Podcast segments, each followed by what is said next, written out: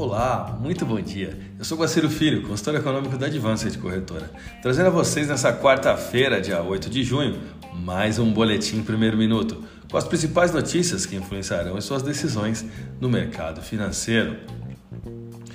Ruído interno e volatilidade no exterior descolam o mercado brasileiro dos demais.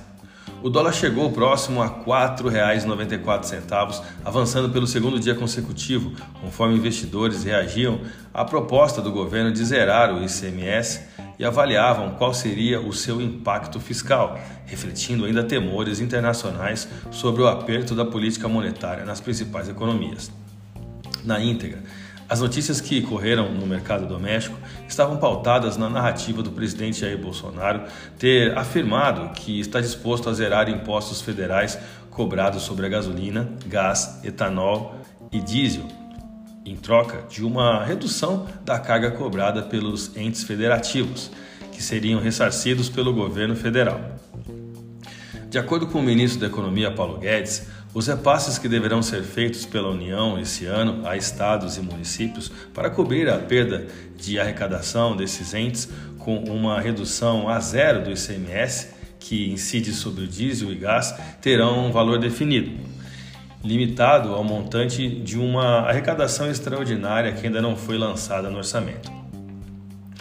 A medida pode levar à percepção do risco fiscal do país pelos participantes do mercado. O resultado poderá ser de desvalorização cambial e aumento da pressão inflacionária, diminuindo ou até mesmo anulando os efeitos da diminuição de impostos.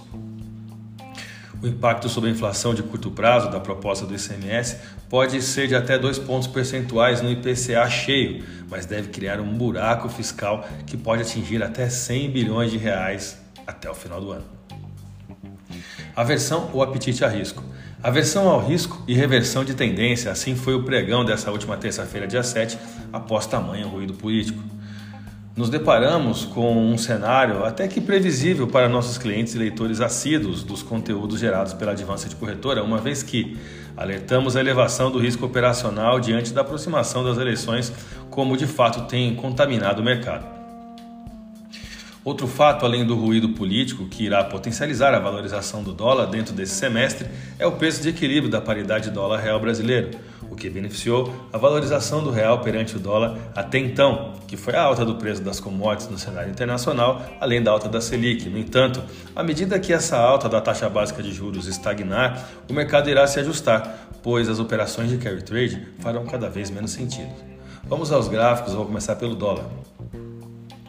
O real do Brasil teve pior desempenho do mundo depois de performar uma máxima que chegou a 2,97% se compararmos com a mínima do dia.